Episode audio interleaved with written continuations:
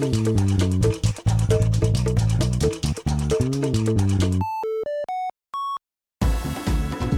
いこんにちは大です。こんにちは新井です。はいそういうわけで今日は、はい。えー雨の日比谷にはい。来てます。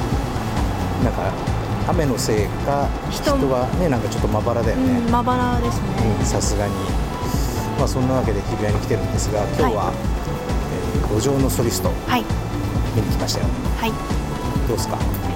なんかいろいろネットとかあの雑誌の書いてあるのとか見てみてもなんか褒めてあるとか絶賛ばっかだったのですごい期待してるんですけどなんか一番気になったのが感動だけじゃない作品になってるっていう書いてあってなんか想像できる結末は感動だけじゃないですか、うん。だからそれが感動だけじゃないっていうのにちょっと注目したいなと思ってるんですけどこれはあれだね。やっぱこう実際のはい。人物実際の話じゃない、はい。で実際に、まあの二人ともね生きてて、はい。まああのなんだろう取材とか受けてたりとかしてね、出てるんで、まあ、そうするとなかなかさこう描きづらいことってうん。あると思うんだよね。やっぱ実際に生きて、その人たちが見るわけだからさ、ね、だからそれがどんな仕上がりになってるかっていうのをちょっと俺の方は楽しみはい。にしてます、早速行ってみましょう、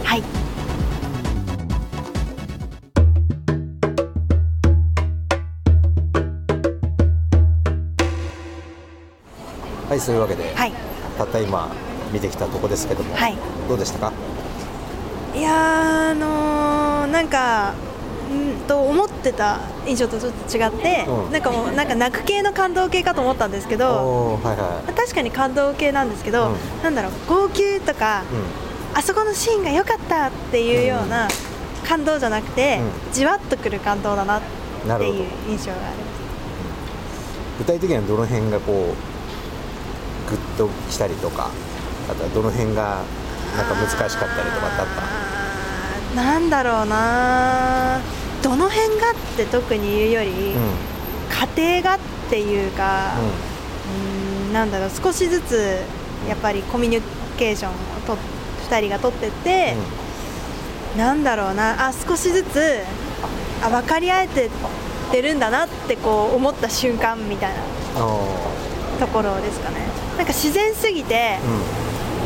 分かりづらいというか いや自然でいいんですけどなんかよくなんこういう表現が合ってるか分かんないですけど、すごく素朴な映画だなって思いました。ああなるほどね。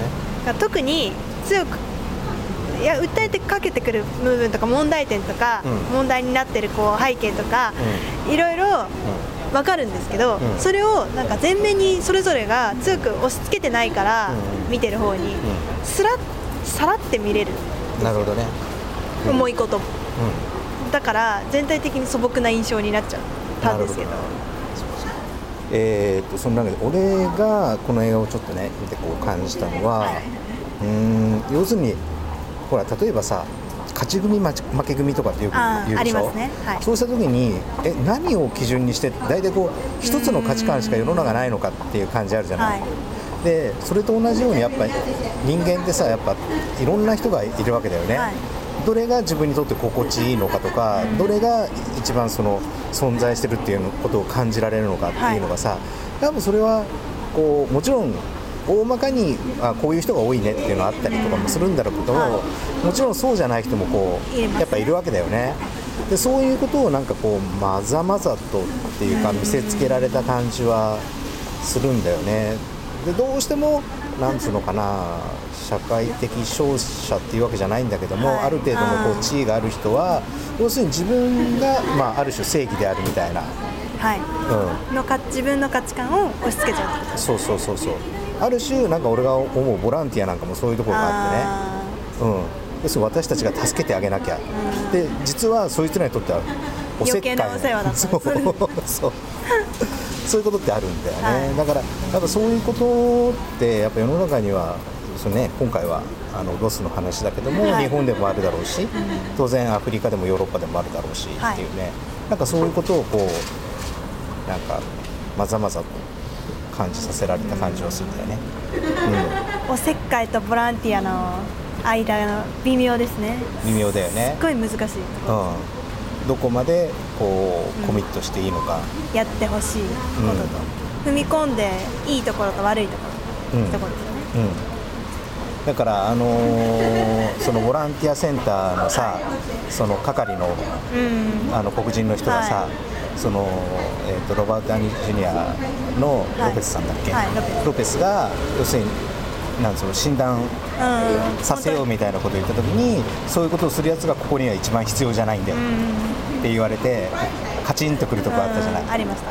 だからそれはもうまさにお前は本当にここのこと分かってねえよっていう、で象徴的にあと出てくるのはこれ言っていいのかな？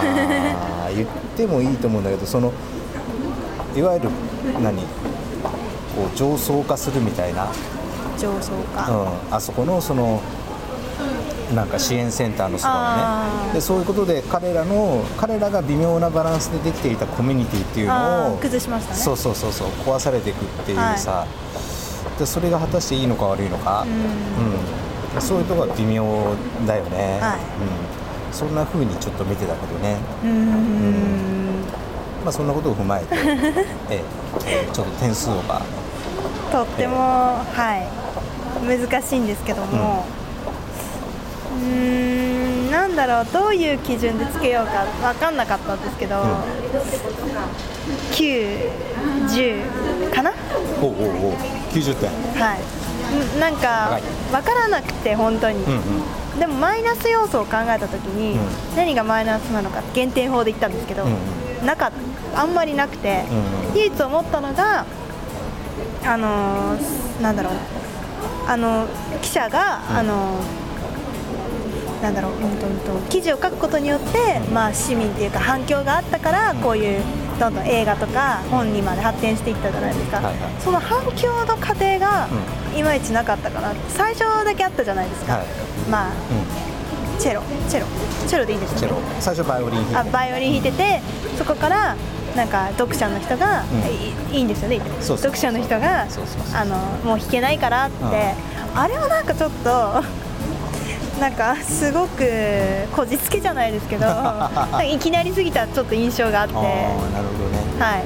まあ、確かにそういう話も来るだろうとは思いますけど、ういきなりすぎたかなっていうなかる。そこだけバンってあって、うん。その後なんかこう読者の反響みたいなのが全然なかったじゃないですか。まあります。いろいろあったけどいろいろあったけどなんかうん分かりづらかったというか。う んなるほど。90点はいまあ、そんなわけでね、はい。あの路上のソリスト、はい。まあ、実話を元にした話ですけど、はい。ぜひ気になった方は、はい。えーぜひ映画館の方にはい。足を運んでみてください、はい。まあ、そんなわけで、はい。また次回。バイバイ